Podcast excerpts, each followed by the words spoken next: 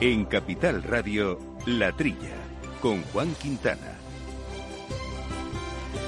Muy buenos días, gente del campo. Buenos días, amigos del campo y de sus gentes. Eh, bienvenidos esta semanita, otra más, por supuesto, a este programa de agricultura, de ganadería, de alimentación, asuntos del campo que hacemos gracias al control técnico de Néstor Betancor y que hoy en concreto vamos a realizar con el apoyo de la empresa Singenta, conocida bien por ustedes precisamente por ser una especialista en tecnología sostenible, fitosanitarios, semillas, etcétera, y que nos ha posibilitado que hoy abordemos de manera integral la cuestión de la agroecología, muy vinculada precisamente también a esta cumbre de Glasgow y, por supuesto, también el papel de las tecnologías como son las fitosanitarias en el futuro de este nuevo entorno, de este nuevo modelo agrario europeo, que no sabremos si será único o no, pero en el cual al menos se está trabajando, que ya es algo, unas posibilidades de éxito, en fin, complicadas, porque las diferencias entre unos países y otros son eh, considerables. Nada que ver el modelo Estados Unidos que está apoyando la agricultura de precisión con el modelo europeo que está apoyando la desinversión en determinadas tecnologías como las genéticas o las fitosanitarias y por supuesto con desarrollos y países muy diferentes. China, mientras no entre en este en este gran acuerdo, será difícil que haya globalmente una solución conjunta y una reducción de los gases de efecto invernadero del sector agroalimentario. Además, no hay olviden ustedes eh, que realmente es una parte pequeña. O sea, el 30% de las emisiones de gases de efecto invernadero sí se estiman, entre el 20 y el 30, que provienen de toda la cadena alimentaria, desde la producción hasta el final de ella. Eh, pero también en Europa solo un 10% de las emisiones del sector agrario vienen en euro, son de Europa. Asia tiene un 43%, África un 30 y pico por ciento. Es decir, haciendo la cuenta a la vieja, si hacemos un 10% sobre un 30% o sobre un 20%, en torno al 2% de estas emisiones provienen del agro europeo.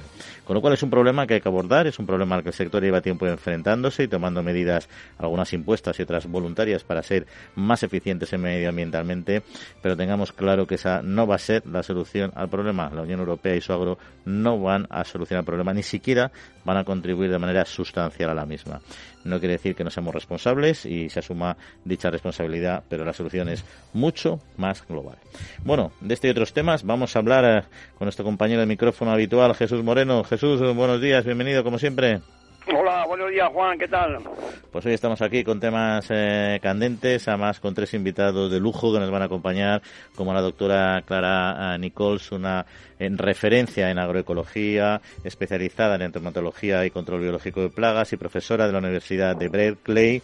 También estará con nosotros eh, Javier López eh, Cepero, un especialista también en estas eh, cuestiones que nos va a hablar desde Canarias, y Francisco García Verde, que es responsable de sostenibilidad en Singenta para Europa África y Medio Ambiente. Serán solo algunos de los asuntos que vamos a tratar porque hay otros temas de actualidad que iremos poco a poco desbrozando. Y para no comernos el tiempo, vamos directamente a ello. Eso sí lo recuerdo en nuestro correo electrónico latrilla En abril Aguas Novi. El cambio climático lo ha cambiado todo y los riesgos son más imprevistos, como las sequías o el pedrisco. Por eso necesitas un seguro que garantice tu tranquilidad. Y ahora es el momento de contratar tu seguro de herbáceos. Contrátalo ya y llévate una bonificación del 5%. Agroseguro. Trabaja sobre seguro.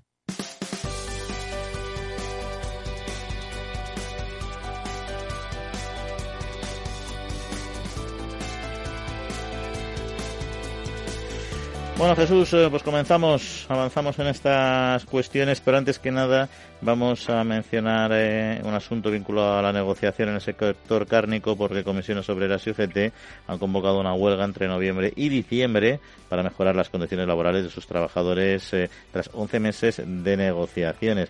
¿Qué pasa? Que por su parte la Asociación Nacional de Industrias de la Carne de España, ANICE, asegura que no hay razones objetivas para estas movilizaciones, porque dice que la propuesta empresarial supera con mucho los planteamientos de partida en la negociación, eh, que eran los que tenían eh, los sindicatos en principio y que era su, su punto de arranque. Bueno, un tema un poco mm, enquistado, ¿no, Jesús? Bueno, yo creo que los sindicatos han estado muy muy callados últimamente. Eh, yo quiero no quiero pensar que sea esta esta reunión que ha tenido la ministra de Trabajo con los sindicatos para un poco movilizar movilizarlos, intentar que se movilicen, ¿no? A cuenta de, la famosa ley de, laboral, del trabajo. Yo creo que van a llegar a un acuerdo, porque me he leído la información y, yo creo que, vamos, eh, las peticiones de los sindicatos yo creo que están asumidas por, por ANICE, por la, patronal. Se, esto se, hablan de, de, de, cuatro días que necesitan al año libres. Eso es una cosa yo, creo que concedible perfectamente, ¿no?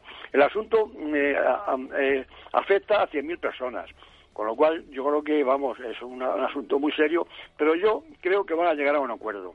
Ha sido como una, una especie de amenaza, mira que para 25 y 28 de noviembre y luego del 3 al 8 de diciembre. No creo que se celebre huelga ninguna, porque las peticiones yo creo que están, están asumidas por, por, la, por, la patronal, eh, que, ha mantenido eh, la, la, cláusula de revisión eh, y que garantiza el IPC. Y, ha asumido un incremento salarial de, del 2021, 22 y 23 y la jornada la bajan de, de 9 a 8 horas. Quiero decirte que creo que es un, tour de force eh, que no va a llegar a, vamos, que, creo que, el acuerdo yo lo doy por hecho. ¿eh? Y vamos, eh, hablando de acuerdos precisamente, vamos a algo mucho más eh, macro. Eh, y es que la Unión Europea y Estados Unidos han anunciado el pasado miércoles la creación de una nueva plataforma para impulsar la agricultura sostenible a ambos lados del Atlántico y, en principio, luchar contra el cambio climático. Todo esto viene muy a cuento de Glasgow, que ahora hablaremos un poco más en detalle de ello. ¿no? Es un nuevo capítulo de colaboración, han dicho tanto el comisario europeo de Agricultura como el secretario de Estado de Agricultura estadounidense en esta reunión que han mantenido en Bruselas y en fin quieren que sea un intercambio de conocimiento, de información y que el cambio climático que ya está afectando la vida de sus agricultores de manera eh, profunda como son pues la sequía o las inundaciones pues pueda ser de alguna forma eh, reconducida. Bueno, yo creo que a mí me parece una idea estupenda. Bueno, esta reunión que se está celebrando el cambio climático está atrayendo a responsables de mundiales y está bien. Así que esta, este, eh, esta reunión que, ha tenido el comisario de, Agricultura de la Unión Europea y el, y, el, comisario europeo y el secretario de Estado de Agricultura estadounidense me parecen estupendos que los objetivos que sean aliviar, aliviar la pobreza y el hambre, proteger el, medio ambiente y afrontar el cambio climático, una idea mundial, todo, el mundo debe aceptarla. Y, me parece muy bien, con la diferencia que exista climática y de producción y de todo entre América y Europa, me parece estupendo que se unan en, unos objetivos comunes y, que aprendan y, que, se, se, trasvasen información y medios entre ambos continentes. Me parece una idea estupenda, a ver si, si de verdad es efectiva. Yo lo deseo. Y por cierto, Jesús, eh, hablando de, acuerdos, eh, comentábamos al principio el tema de, esta gran cumbre que es eh, Glasgow y toda esa declaración y, consenso y voluntad, en principio, ya veremos cómo concluye adoptar eh, soluciones eficaces para luchar contra el cambio climático. Aquí las instituciones eh, financieras y empresas agroalimentarias anunciaron precisamente en este marco de la COP26 inversiones por valor de 3.000 millones eh, de dólares, unos 2.600 millones de euros en programas de ganadería y producción, en concreto de soja, que eviten la deforestación en Sudamérica. Es un programa que se llama, ha sido bautizado como Financiación Innovadora para la Amazonia, Cerrado y Chaco, con firmas como Agri3, Grand Found, Duo Agro, Singenta, eh, BERT, en fin, un proyecto eh, ambicioso que, ya que estamos hoy centrados precisamente en una parte más, más global y más internacional de, del futuro de nuestro agro, pues sí quería poner sobre la mesa cantidades sustanciales, eso sí. Hombre, nadie como este, este grupo de empresas, nadie como ellos, estas multinacionales, nadie, nadie como ellos están interesados para su propio funcionamiento en promover estas medidas. Eh, se habla, yo creo que son en dos fases, porque primero hablan de unas inversiones de 3.000 millones de dólares, equivalentes a 2.600 millones de euros, pero yo creo que el programa va, más allá, porque luego eh, hablan de, de, de llegar será en un, en un próximo eh, futuro inmediato. Hablan de 10.000 millones de dólares y 8.600 de, de, millones de, euros. Pues, pues, pues estas, empresas que capitanean este movimiento, yo creo que será en beneficio propio, pero en general de todo el, planeta. Quiero decir que son ellas las que tienen que liderar estos movimientos. Este, esta cumbre de, climática que estamos comentando eh, se sirve para que se, se reúnan personas de, todos los continentes con, con, intereses comunes, me parece muy bien que, salgan estos acuerdos. ¿eh? Lo que pasa es que al final, eh, no sé, a mí me da un poco de. Me genera dudas estas grandes cumbres. Son necesarias, ¿eh? por supuesto, no podemos encontrar ellas todo lo contrario, ¿no? Lo que pasa es que al final, un poco lo que decíamos al principio, las realidades y los compromisos de, de cada país son tan distintos. En unos países es prioritario simplemente alimentarse y el medio ambiente, pues ahora mismo no es importante. Otros son modelos eh, políticos muy en fin muy muy centralizados que no no permiten en un momento dado tener claro con transparencia qué es lo que se está haciendo en este ámbito y al final el problema de, del cambio climático, el problema del aumento de la temperatura, eh, yo creo que es un problema tan global que por mucho que hagamos algunos países o algunos eh, espacios económicos desarrollados grandes esfuerzos, es que seguimos eh, bajando a velocidad de vértigo, o sea, perdiendo perdiendo fuerza, no sé, veremos qué es lo que sale de, de todo de todo esto. Pero bueno, hablamos de 3.000 millones, nada que ver con los 350, bueno, 345 millones de oye, que acaba de regalar el Mires el Diente, que hasta 2023, o sea, estamos hablando para unos cuantos años, van a invertir eh, para modernizar el sector agrario y fomentar su competitividad y bioseguridad, ahora en España, dentro de las ayudas incluidas en el plan de recuperación de la crisis eh, del coronavirus. Va a haber como dos programas, ¿no? Uno en materia de bioseguridad en sanidad animal y vegetal y otra para mejorar la sostenibilidad y la competitividad de la agricultura y de la ganadería. Bueno, aquí hablan, como siempre, el gobierno, claro, dice, el gobierno destinará 345 millones. Oiga, no, el gobierno de los, de, de, los fondos europeos que tanto esperamos, que me imagino que formarán parte de esos famosos 140.000 millones que tiene España destinados, la mitad a fondo perdido y, la mitad a devolver. De esa cantidad, de esa macro cantidad, el, gobierno, o sea, el Ministerio de Agricultura, aparta o separa 345 millones de euros para hasta el, hasta, hasta el 2023 para dedicarlos a, cuestiones muy concretas, ¿no? Eh, me, me, parece muy bien que se destinen a, que en nuestro país pues se desarrolle pues controles de limpieza, desinfección de vehículos de, transporte. Estas ayudas la, van a luego la, van a gestionar las comunidades autónomas que tienen seis meses de plazo para para, mm, para hacer sus planes de inversiones allí en aquellos donde más les afecte, porque cada autonomía tendrá sus preferencias, ¿no?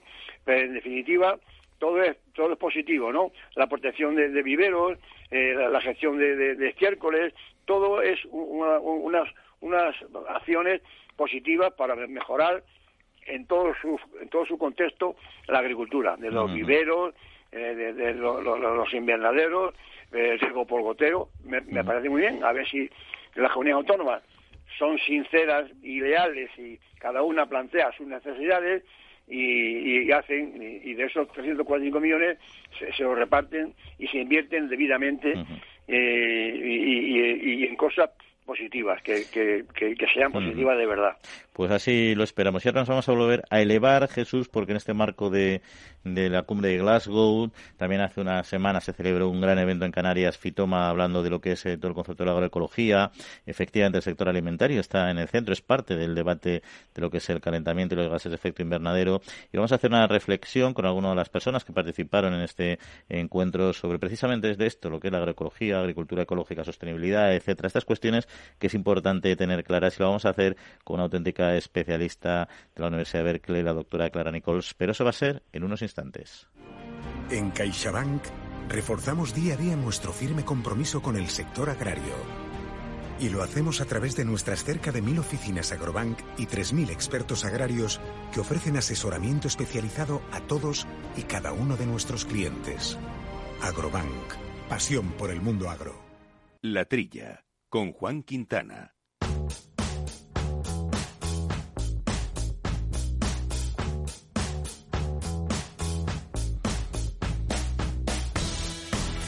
Pues ya lo anticipábamos, eh, vamos a hablar de agroecología, de cuestiones que afectan mucho a nuestro medio ambiente y a nuestro sector alimentario con la doctora Clara Nichols, que es ingeniera agrónomo, es especializada en entomología y control biológico de plagas, profesora permanente de desarrollo rural sostenible en América Latina en la Universidad de California en Berkeley y actualmente codirectora también del Centro Latinoamericano de Investigaciones Agroecológicas. Eh, doctora, muy buenos días y bienvenida.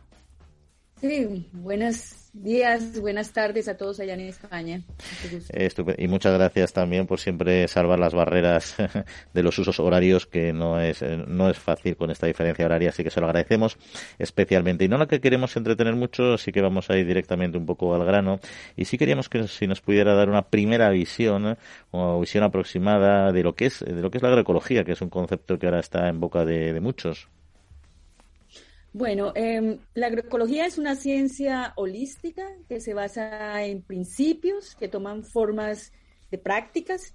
Esas prácticas fomentan procesos ecológicos que mantienen eh, la estabilidad de los agroecosistemas. Entonces, es una ciencia realmente que estudia los agroecosistemas.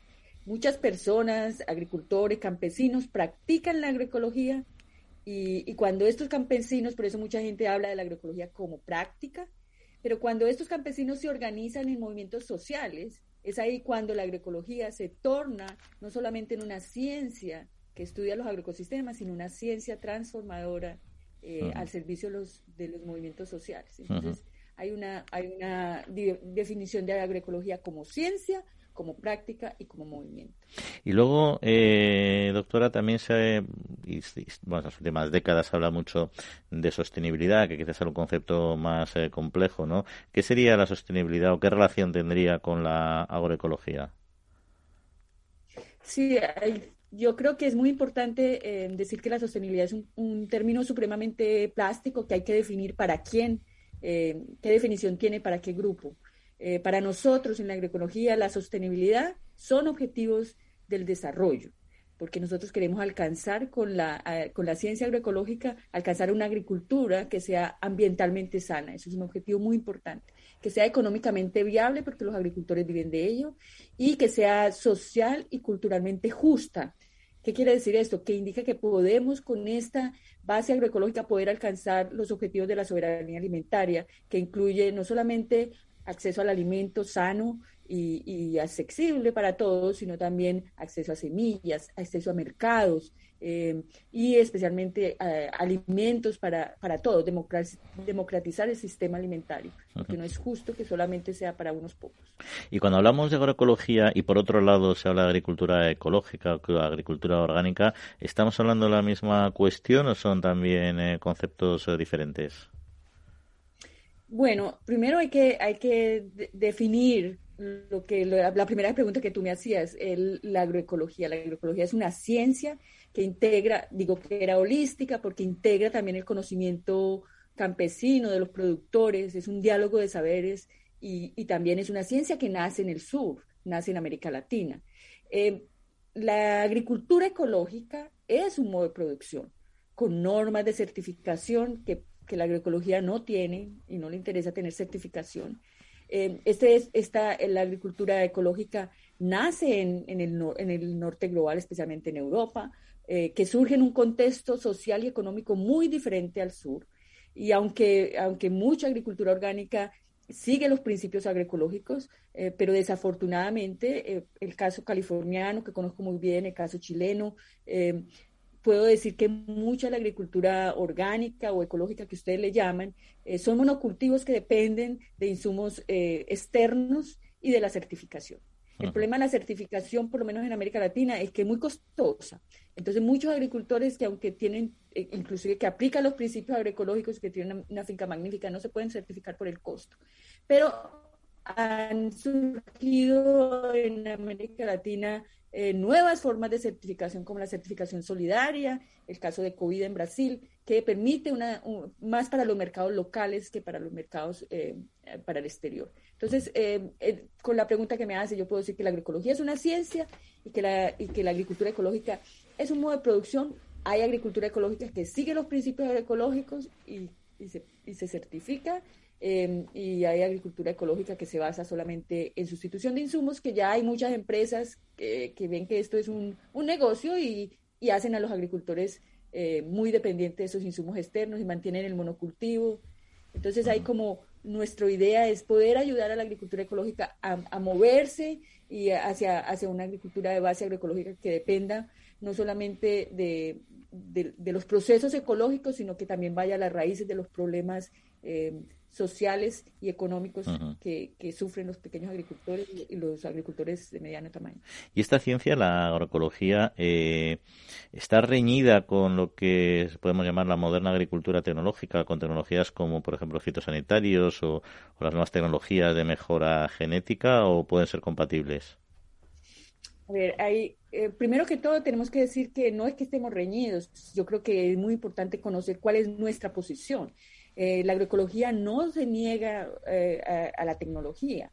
Es importante resaltar el avance científico de muchas de estas innovaciones. Em, por ejemplo, lo que nosotros tenemos como problema y, dificultad es en manos de quién está esta tecnología. Está patentada por las grandes corporaciones que lo que quieren es hacer dinero. Porque muchas de, desafortunadamente, muchas de las manipulaciones genéticas, por ejemplo, hoy día, eh, son los cultivos transgénicos. Estos están dirigidos, primero, están dirigidos a la agricultura industrial, solucionando problemas que nosotros desde la agroecología los podemos solucionar con, muchas prácticas que, las aplicamos. Pero también haciendo a los agricultores más dependientes de herbicidas, porque los cultivos transgénicos son básicamente cultivos resistentes al herbicida. Entonces, dependen de ese herbicida como es el Roundup. Eh, y nos, eh, ciencia podría desarrollar plantas resistentes a malezas, que son los problemas que tienen los agricultores, pero no lo pueden hacer, primero, porque la tecnología está patentada y segundo, porque las compañías que, son dueñas de, de, estas patentes, pues lo único que quieren es vender el herbicida. Ese es nuestro problema. Y en el, en el caso de lo, del maíz, que es resistente al bacillus, eh, sí que tiene la toxina del bacillus thuringiensis para controlar eh, lepidópteros en, en cultivos de maíz. Hay muchas prácticas agroecológicas a través del control biológico que pueden ser solucionadas con, con, con enemigos naturales. El problema es que cuando tú siembras grandes extensiones con una planta que está expresando el gen de la toxina del Bacillus thuringiensis, se desarrolla rápidamente la resistencia. Cualquier entomólogo, mi formación es de entomología y no hay entomólogo que no. Yo creo que que hay que pensar también que estas tecnologías tienen un impacto muy grande. El caso de los herbicidas tiene un impacto grande desde el punto de vista ecológico en, la biología del suelo. Ya está comprobado que hay muchísimos eh, problemas porque actúa el herbicida como un antibiótico, matando toda la biología del suelo. Y en el caso del, del BT o el Bacillus thuringiensis que es inyectado en la planta para expresar esa toxina tóxica, eh, también causa problemas de resistencia. Entonces, ahí está la carrera de, los desarrolladores de estas tecnologías buscando o desarrollando una nueva variedad. Em, no, creo que no, desde el punto de vista de los fitosanitarios, creo que eh, muchas veces no son necesarios. Están siendo aplicados, por lo menos en América Latina, muchos de estos fitosanitarios se aplican porque están eh, conectados a, a ciertas políticas públicas donde el 40%, 50% de los créditos que reciben los agricultores están eh, ligados a que use un paquete tecnológico, que, quienes realmente se benefician son las grandes compañías. Sí, no pasa como dice, bien ha, mencionado, al final las realidades son muy diferentes. ¿no? La agricultura europea tiene unos sistemas eh, de control en la administración pública para el uso autorización, evitar resistencias precisamente y una serie de cuestiones que quizá en otras latitudes del mundo no se produzcan tanto, ¿no? Un estadounidense de otra manera diferente que conocerá usted bien, ¿no? Yo creo que también, eh, es una opinión ya personal, ¿no? Que la, también la realidad agraria de los distintos eh, espacios eh, económicos y productivos en el globo pues son, son, son bien distintos, ¿no? Pero en todo caso, eh, y en su opinión, ¿se podría llegar eh, a alimentar a toda la población mediante modelos agroecológicos? Porque es cierto que la productividad, en principio, con los modelos actuales y sobre todo en un mundo que crece de población de manera eh, exponencial, eh, mm, siempre queda la duda de hasta qué punto podemos alimentar a esa población con modelos agroecológicos o tenemos que buscar un equilibrio con, con los convencionales, con los que usted dice más intensivos, ¿no? ¿Hay límites para, para la agroecología en este sentido? No lo creo. Yo creo que la agroecología sí puede alimentar el mundo, porque te lo, te lo quiero explicar con dos argumentos que son muy importantes. Uno, primero, que la agricultura industrial, de agricultura convencional a gran escala, eh, no alimenta al mundo, solo alimenta el 30% de la población. Eh, eh, además, el problema del hambre no pasa por la producción. Tenemos suficiente alimento para alimentar a 9 mil millones de personas y somos 7 mil millones de personas. Pero sin embargo, tenemos mil millones de personas con hambre. Entonces, aunque la producción es un, es un es muy importante, es una condición necesaria, pero no suficiente. ¿Por qué? Porque la mayoría de la gente que tiene hambre es pobre. Entonces, lo que nosotros estamos proponiendo y el concepto de soberanía alimentaria es muy claro, que es necesario primero alimentar a los pobres a través de el acceso a la tierra, a la semilla, al agua, para esto es necesario poder tener esa, esa reforma agraria. Sé que la situación en, en, Europa es totalmente distinta, quizás muy distinta a, lo que pasa en América Latina, pero creo que eh, el, el, problema del hambre eh, está en el, sur global y este, este proceso hay que tomarlo muy en serio desde el punto de vista de por qué, de la raíz del problema del hambre la raíz, más que, que, solamente incrementar la producción, que ha sido la, la, base de la discusión de la Revolución Verde y por eso eh, se avanzó con ese paquete de, de fitosanitarios, el paquete tecnológico, fertilizantes y todo. Y, y también el norte global tiene una culpa porque eh, se estima que, que hay un mucho despilfarro de comida.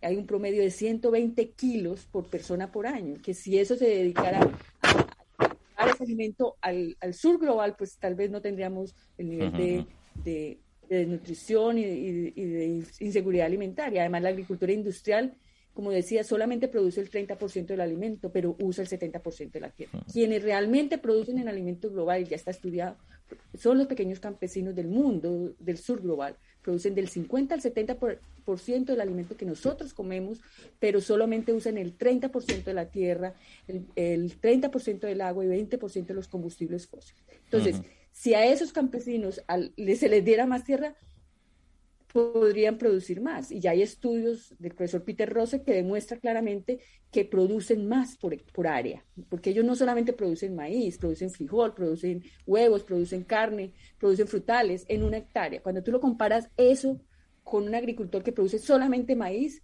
el output total de esa pequeña finca es mucho más alto son más eficientes en el uso de los recursos. Entonces, eso es un argumento muy importante para nuestros países para poder eh, eh, de desarrollar políticas públicas que apoyen a los pequeños campesinos, que se les den las condiciones para poder eh, que puedan florecer y, y, participar del desarrollo económico. Muy bien, doctora Clara Nichols, profesora de la Universidad de Berkeley. Muchas gracias por acompañarnos esta mañana aquí en la trilla de Capital Radio y que pase muy buena semana y buen fin de semana. Un saludo. Muchas gracias por la invitación y muchos éxitos en su programa. El Foro Interalimentario trabaja por conseguir los mejores productos con la máxima calidad a los mejores precios, velando por garantizar la seguridad de la cadena alimentaria sostenible desde su origen hasta que los productos llegan al consumidor. Para ello cuenta con el compromiso de las empresas que lo integran, que apuestan por la seguridad, la calidad, la investigación, la innovación y la justa retribución de todos los agentes de la cadena.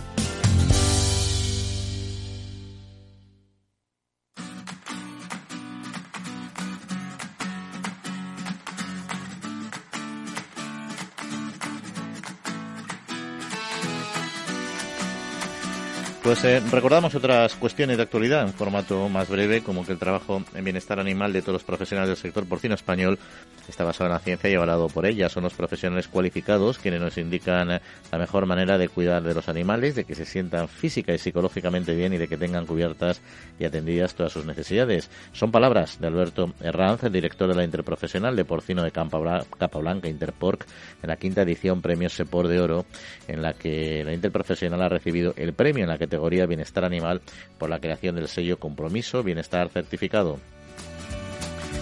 Y Singenta refuerza su compromiso de alcanzar la mejora de la biodiversidad biológica de 3 millones de hectáreas de cultivo a nivel global para 2025, con el objetivo de revertir la pérdida de biodiversidad en los campos cultivados. Singenta ha puesto en marcha la operación Polinizador, la cual forma parte de su programa internacional por una agricultura sostenible denominado The Good Growth Plan. Y Agroseguro ha presentado las novedades de los seguros agrarios de otoño en Aragón y Cataluña. Los productores de cultivos herbáceos que renueven sus pólizas con el módulo 1 y 2 de cultivos herbáceos podrán obtener una bonificación del 5% hasta el 15 de noviembre. Casi el 70% de los términos municipales de Aragón han sufrido siniestros durante el 2021. En el caso de Cataluña, el pedrisco y la helada suponen más de la mitad de los siniestros registrados durante el actual ejercicio.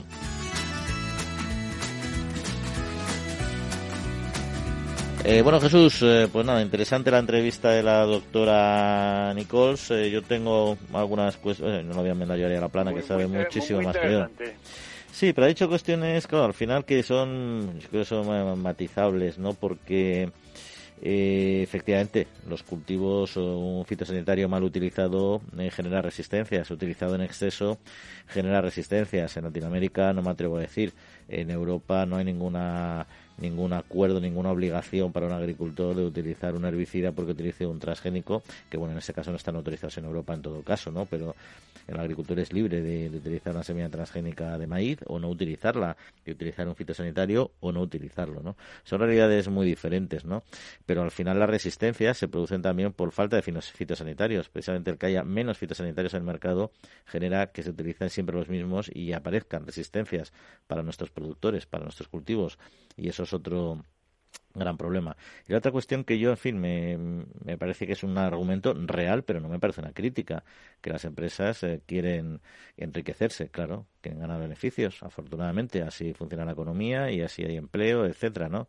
Otra cosa es que se haga de manera ilícita o que no haya una adecuada planificación pública de las políticas agrarias y desarrollo, que es lo que hay que hacer, lo que se hace en Europa, ¿no? Se planifica, pero dentro del marco de la planificación, las empresas de manera ilícita intentan hacer eh, negocio y si alguien lo hace de manera ilícita o estafa o comete otro tipo de delitos, evidentemente debe ser eh, perseguido. ¿no? Pero no me gusta tanto estigmatizar a las empresas por el hecho de hacer dinero, que me parece lo normal y lo que en fondo en buena parte mantiene el motor de la economía. No, no sé tú cómo has visto la entrevista, que a mí me ha gustado, por supuesto, lo que ha dicho Clara en muchísimas de, las Hombre, el objetivo principal, fundacional, es el que una empresa tenga beneficios. El que quiera discutir eso se, se, equivoca. O sea, que los gobiernos tienen que, tienen que favorecer eh, a que las empresas puedan ganar. Si no ganan las empresas, que es a lo que se dedican, bueno, pues esa, ese, ese motor que, que, que, que, mantiene la economía mundial, pues, pues, pues, pues, pues, pues, se para, deja de funcionar. Con, con lo cual quiere decirte que, claro, eh, eh, ese motivo de las empresas para que tengan un, beneficio, pues es que lleva, lleva por delante a, que todo progrese y también deja beneficio a los demás. Si una empresa mejora en sus resultados, está mejorando a todo lo que conlleva lo que produce esa empresa. Eso está, está, muy claro. Oye, y Jesús, cambiando de tema, eh, el, y nos vamos al asunto del vino, que a ti sé que te, te atrae, además conoces muy bien. En 2021 eh, se prevé un volumen de producción de vino extremadamente bajo, similar a 2017. Según eh, la Organización Internacional de la Viña y el Vino, sería el tercer año consecutivo en el cual el nivel de producción mundial está por debajo de la media.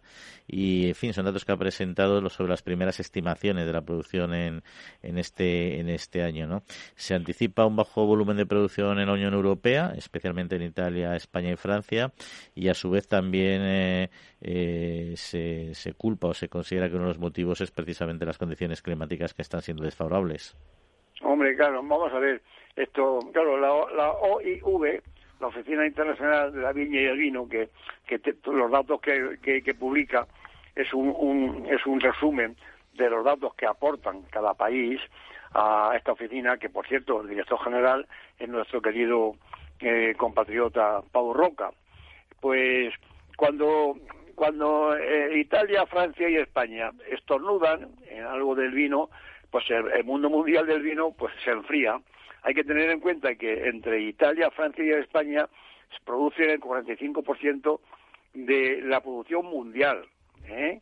tres países la mitad del vino que producen en el mundo y el 80% del vino que se produce en la Unión Europea. Se habla de una producción de, de 22 millones de hectolitros menos.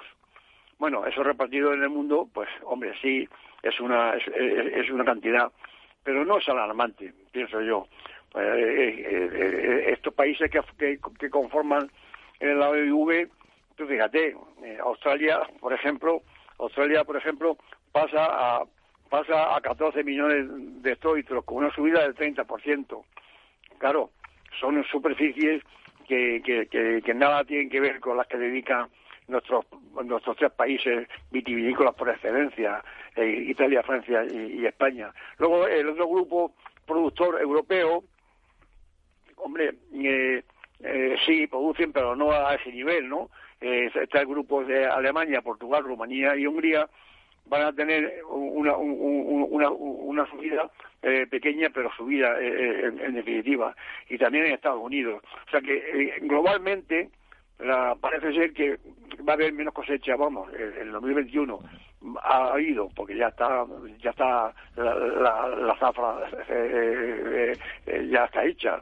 Es una, una bajada una bajada por, por, por, debajo de la media de los últimos años. Yo creo que no es alarmante, teniendo en cuenta el cambio que, de, de, clima, que como ha afectado a, Europa, las heladas de este, este año, pues eh, lo que te digo, un pequeño resfriado de, Italia, Francia y España, pues se deja sentir en la producción mundial. No creo que sea una cosa importante, teniendo en cuenta los excedentes de vino que, hemos venido produciendo. A lo mejor con estas producciones el mercado se ajusta, los precios se mantienen e incluso se elevan y nada, nada preocupante, bajo mi punto de vista. Pues ahí está, lo que queríamos conocer, tu punto de vista. Jesús, pues hay algunos otros asuntos, sobre todo de restauración, también quería comentar, pero vamos eh, a hacerlo después porque tenemos ya nuestro invitado y no queremos eh, hacerle esperar. Foro Interalimentario es una asociación sin ánimo de lucro que agrupa empresas punteras del sector agroalimentario que trabajan con más de 22.000 pymes y productores primarios. Las empresas del foro sustentan más de 90.000 puestos de trabajo y destinaron casi 200 millones de euros a actividades de investigación e innovación y al desarrollo de nuevos sistemas de producción alimentaria.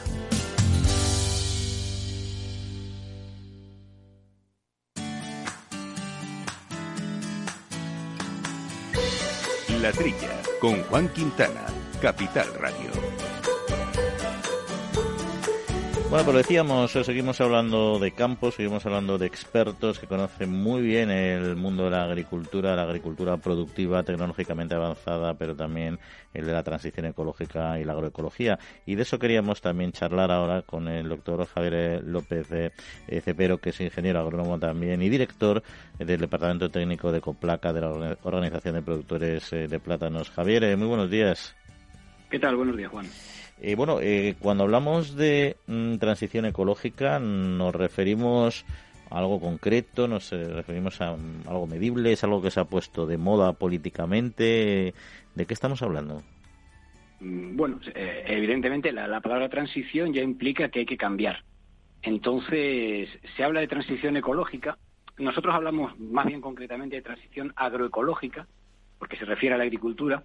Pero bueno, es un concepto muy fácil de entender. O sea, si, si a nosotros hace 30 años nos dicen que íbamos a tener un contenedor amarillo para los envases y un contenedor azul para el papel, pues, pues nos parecería un disparate. De echábamos toda la basura junta y, y hay apenas, ¿no? poco a poco, pues la sociedad ya es algo que asume perfectamente, pues, porque hay que hacer una recogida selectiva de los residuos. Eh, en agricultura, y concretamente y específicamente en el, en el tema del control de plagas o de los fitosanitarios, si queremos hablar así, pues está ocurriendo algo muy parecido. Mm, cuando yo estudié la carrera, hablo de los años 80, evidentemente era tan fácil como decir, tenemos esta plaga, pues mire usted, aquí está el Bademecum con todos los, fitosanitarios autorizados para esa plaga y para adelante. Hoy en día no. Hoy en día eh, se sabe que ante un problema de plagas o enfermedades, pues de las plantas tenemos que buscar la solución que sea más respetuosa con el medio ambiente y con las personas de entre todas las que son eficaces. Entonces, esta transición, esta transición agroecológica que, se viene llamando ahora, consiste simplemente en eso, en cambiar el modelo de agricultura, de una agricultura, eh, especialmente en el tema de fitosanitarios, basada en algo tan simple como para esta plaga utilizamos esta materia activa, en algo mucho más completo, algo que tiene en cuenta aspectos, pues eso, de protección del medio ambiente, protección al consumidor, eh, derivado simplemente pues del avance de la ciencia. O sea, cosas que hace a lo mejor 40 o 50 años nos parecían casi plausibles y, y, benefactoras, como, como sulfatar con DDT la cabeza de los niños contra los piojos, hoy en día nos parecen un disparate. Pues simplemente se trata de eso, de que la ciencia ha ido avanzando y ya nos conduce a un modelo en el control de plagas pues que tiene en cuenta otras otras consideraciones mucho más respetuosas con el medio. Pero y en este contexto, Javier, que nos eh, mencionabas, esta fotografía que nos has mostrado, ¿qué papel entonces deben de jugar los eh, productos, por ejemplo, como los fitosanitarios, estas tecnologías modernas? No, no, no, o sea, los fitosanitarios son perfectamente viables y es algo perfectamente utilizable. Eh, yo siempre pongo el ejemplo de la medicina. Vamos a ver, hay gente que es capaz de vivir casi toda su vida sin utilizar prácticamente medicinas. Bien, ¿esto quiere decir que, se pueden suprimir las medicinas? Pues naturalmente que no. Con los fitosanitarios pasa igual. O sea, hay sistemas agrícolas en los que es perfectamente viable cultivar sin apoyarse en fitosanitarios, pero evidentemente hay otras situaciones en las que son, como, como dicen los compañeros de EPLA, son las medicinas de las plantas. O sea, son es necesario utilizarlos, pero siempre bajo unas condiciones y unos parámetros que cada vez eh, son más, eh, vamos a decir, focalizados hacia los efectos colaterales. O sea, ahora mismo para autorizar un fitosanitario, mm, cualquier molécula nueva, eh, el proceso es costosísimo y cuesta mucho tiempo y dinero porque hay que valorar el efecto sobre polinizadores, sobre abejas, sobre el medio ambiente, sobre el suelo, efecto acumulativo en las personas, acumulativo en el suelo, en los lombrices de tierra, las aves, etcétera, etcétera. Entonces, bueno, son, son herramientas que están ahí que hay que utilizar, porque hay una investigación detrás que, avala su, eficacia y su seguridad, pero que no quiere decir que la agricultura se tenga que basar en los fitosanitarios. Y, volviendo a la cuestión de la transición ecológica, eh, ¿cómo apoyan las autoridades en Europa, en España en concreto, en Canarias, este, este tipo de este proceso en concreto? Bueno, pues quizá yo diría que hay distintas velocidades.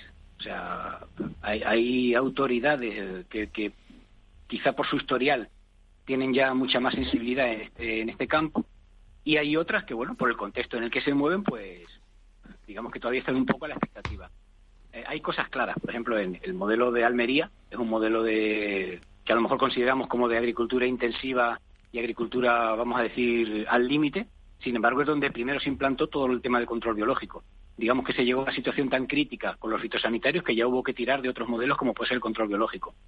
Eh, a lo mejor hay otros hay otros sistemas agrícolas donde todavía la presión no es tan grande y se puede seguir funcionando como se venía funcionando hasta ahora.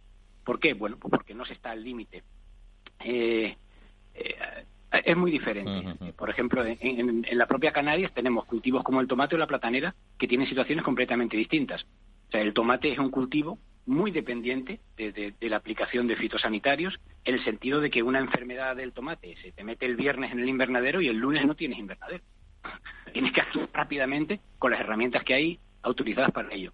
Sin embargo, la platanera o el aguacate, por, citar un cultivo que está muy de moda, son cultivos que permiten, eh, digamos, mucha más, mucha más tranquilidad en cuanto a afrontar las enfermedades. Eh, concretamente, tanto en aguacate como en platanera, estamos ahora desarrollando el tema de la biodiversidad o sea, temas como plantar o permitir que malas hierbas hagan su función, porque resulta que tienen polen que atraen auxiliares que luego me van a controlar las plagas y enfermedades. Entonces, bueno, depende mucho del sistema de cultivo. Ya digo que que hay distintas velocidades y hay que analizar cada caso concreto. Y ya para, para concluir, eh, Javier, y, en tu opinión, el modelo que promueve la Unión Europea, que está promoviendo para los próximos años, es una propuesta que va a ayudar a reducir el impacto del agro en el cambio climático, tal como también se, se está discutiendo en, en Glasgow. Pues evidentemente sí. De hecho, recientemente, la semana pasada, se ha celebrado aquí en Canarias el encuentro de Fitoma. Fitoma es la revista profesional de, digamos, de, protección de plagas, que lleva más de 30 años en el mercado, y bueno, periódicamente hace encuentros para tratar temas de actualidad. Y justo eh, la semana pasada se celebró aquí un, encuentro donde se trataban todos estos temas. O sea, el impacto de este nuevo modelo agrícola, no solo sobre la producción, sino también sobre el cambio climático. Eh, evidentemente, si nosotros hacemos una agricultura basada mucho más en técnicas de manejo, basada mucho más en recursos locales, evidentemente, si yo tengo que hacer una aplicación con un fitosanitario que se ha fabricado en un país, vamos a decir, muy lejano, que se ha importado hasta aquí emitiendo CO2, no es lo mismo que controlar una plaga, pues simplemente con un seto de una planta autóctona que pueda plantar. Y con el tema de la fertilización ocurre lo mismo. No es lo mismo una fertilización de un cultivo basada en la importación de fertilizantes químicos que han sido fabricados con, una, con un gran impacto ecológico, emisión de CO2, emisión de energía, e importar hasta, hasta el lugar donde se aplican, que una fertilización basada en rotaciones de cultivos o en materia orgánica local, en compostaje. Entonces, bueno, evidentemente la aplicación de este modelo va a tener una consecuencia positiva en cuanto a la lucha contra el cambio climático. Pues muy interesante, muy interesante, Javier. Y muchas gracias uh, por acompañarnos y acercarnos a esta, esta, esta interesante, como decíamos, visión. Un saludo y hasta otra ocasión, pues por supuesto. Encantado de hablar con ustedes y a disposición de la trilla para lo que necesiten.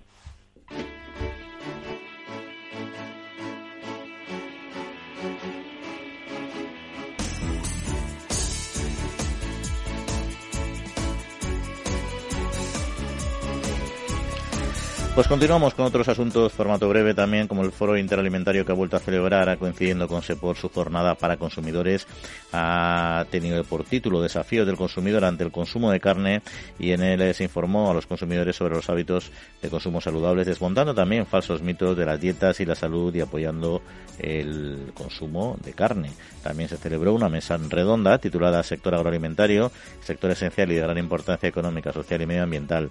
Fue moderada por Víctor Yuste, director general del Foro Interalimentario, y participaron también Leonor Say, de la Asociación Nacional de Industrias de la Carne de España, NICE, y Javier López, director de Provacuno, entre otros. Y la mejora de semillas y plantas aportó a la economía española entre 1990 y 2017 16.700 millones de euros, según ha cuantificado la Asociación Nacional de Obtentores Vegetales, ANOVE, en un informe elaborado por el Instituto CERDA.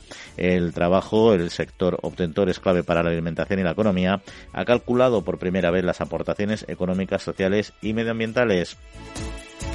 Y concluimos con la apuesta de España por el uso de drones en agricultura. El Ministerio de Agricultura, Pesca y Alimentación aprobó la subvención al grupo operativo Fitodrone, un proyecto coordinado por la Asociación de Empresas para la Protección de las Plantas AEPLA. Este proyecto se propone demostrar la seguridad de las aplicaciones con drones en el entorno agroforestal y los datos obtenidos podrán contribuir a la autorización de uso de estos elementos, de estas máquinas en tratamientos fitosanitarios. Bueno, Jesús, y antes de entrar con nuestro último invitado, sí quería comentar contigo el dato de que el sector de la restauración en España ya está superando el impacto de la pandemia y ya ha recuperado, en concreto, el 80% de su actividad pre-COVID, al menos según los datos que maneja la consultora Cantar, que sitúa a Madrid a cabeza, a la cabeza, perdón, de esta, de esta vuelta, de esta vuelta a la normalidad. Bueno, pues sí, mira, yo, yo que soy, bueno, soy consumidor y además soy observador eh, he estado viendo estos, últimos meses como eh, en la casa frente a la mía estoy observando que a la hora de, de, mediodía y a la hora de la cena no paraban de llegar de llegar estos ciclistas de globo y con motos, ¿no? Con una bolsita de, de, comida. Esa comida la hacen, la, hacen en el sector Oreca. O sea que han, cambiaron los cambiaron los, sistemas en vez de, consumir in situ, eh, consumir para afuera y la gente que iba a para la comida a los sitios. Está cambiando ya, se está abriendo un poco. Eh, quiero pensar que definitivamente y no y no ver una nube una, nube de una, de, una próxima subida de, de, del COVID como parece que se anuncia por algunos países de Europa. Quiero decir que si la cosa sigue así, pues claro, ya la gente sale y consume y consume eh, en el sitio, ¿no? Las empresas que más han, se han visto afectadas son las hamburgueserías, ¿no? Es una comida rápida y muy fácil de tal, sobre todo Burger King y McDonald's, ¿no? Quiero decir que, bueno, en los envíos a, domicilio, pues pues ha sido ha sido una cosa muy muy frecuente estos últimos meses. Pero, en, definitiva, todo, el canal Oreca, la hostelería y, los restaurantes y, las cafeterías parece que levantan cabeza, sobre todo, bueno, hablan de un, de un 60% eh, de, de, la situación como antes del COVID. y, y, Madrid anda en el 93%. Vamos a ver si esto ya se, se consolida es una gran alegría que este sector tan importante y que tanto tira desde la producción. No olvidemos que si no funciona Oreca, no funciona, no, no se paraliza las compras en bodegas y en todos los, productos que, que, se necesitan para, para la hostelería. Vamos a ver si esto se, se, se consolida y, se quede ya, firme como antes del COVID. Pues seguro que sí. gran alegría. A ver, si no llega otra olita, otra olita de esta si nos fastidia, pero bueno, yo creo que estamos bien preparados cuanto menos. Pero vamos a concluir entonces, Jesús, este, este recorrido que hemos hecho hoy en concreto, que hemos hablado de agroecología a nivel global. Nos hemos ido hasta Estados Unidos y hasta Latinoamérica para conocer desde ahí su, la, la valoración de especialistas. Luego hemos estado charlando aquí con personas vinculadas al sector productor ya en nuestro país y vamos a finalizar eh, pues viendo y también eh, valorando cuál es el papel de la industria pues fitosanitaria en este caso ante el reto medioambiental en la protección de cultivos y para ello nos acompaña Francisco García eh, Verde que es el responsable de sostenibilidad en Singenta para Europa, África y Medio Oriente. Francisco, muy buenos días. Muy buenos días, Juan. Un placer estar aquí con vosotros pues eh, para nosotros también, para nosotros también porque es un tema al que nos gusta hablar en profundidad, nos quedan diez minutillos y vamos a aprovecharlo seguro. Mira, eh, lo primero sería saber un poco de qué manera se ha sumado la industria de la protección de cultivos eh, europea, la española en particular, a este gran acuerdo verde, la respuesta que da la, Unión Europea o que quiere dar al desafío climático medioambiental. Bueno, pues yo creo que, estaremos todos de acuerdo de la necesidad de una transición hacia modelos de producción y consumo que sean más sostenibles. Y estoy hablando aquí en, todos los sectores, ¿eh? no, todo en, no solo en el, en el agrario. Y aquí hay un, reto ante, ante todos. Y al menos desde Singenta no podemos estar en desacuerdo ¿eh? con una propuesta de avance hacia modelos más sostenibles.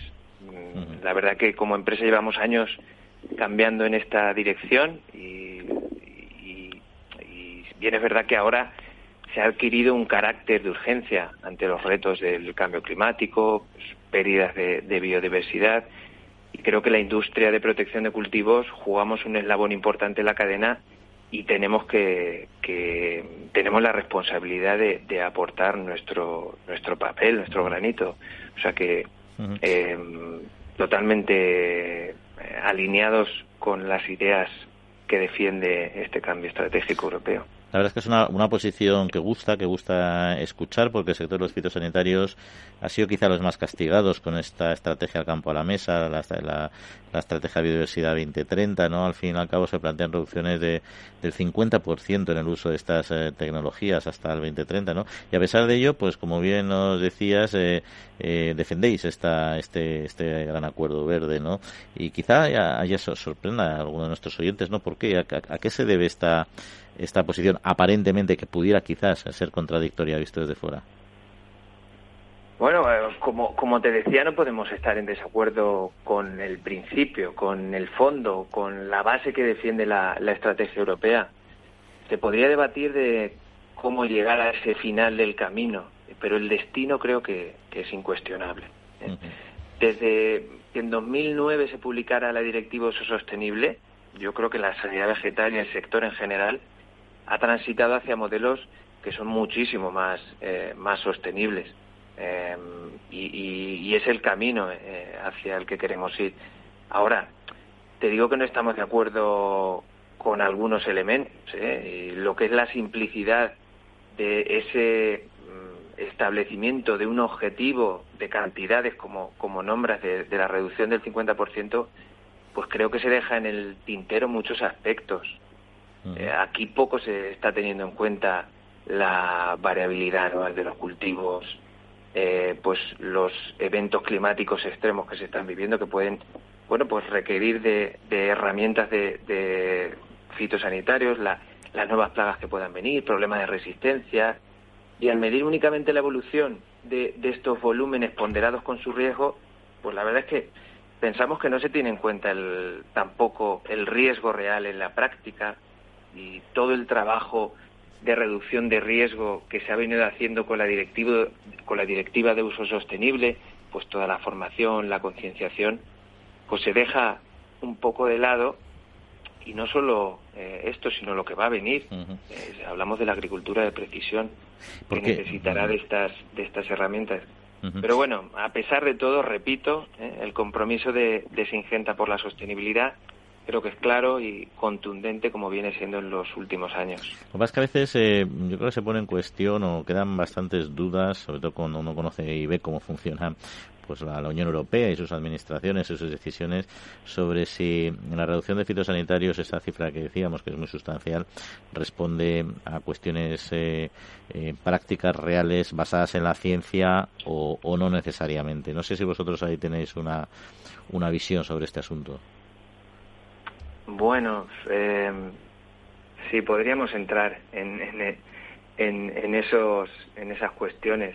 Aquí lo, yo creo que lo, lo único que puedo decir es que nosotros nos apoyamos en evaluaciones y metodologías científicas para medir el riesgo, riesgo potencial eh, cuando se pone en el mercado y luego se aplican unas medidas para mitigar esos riesgos en el, en el campo. Y y bueno, pues eh, cuando se habla de mera reducción, pues sí que es estar obviando estos, eh, esta base científica.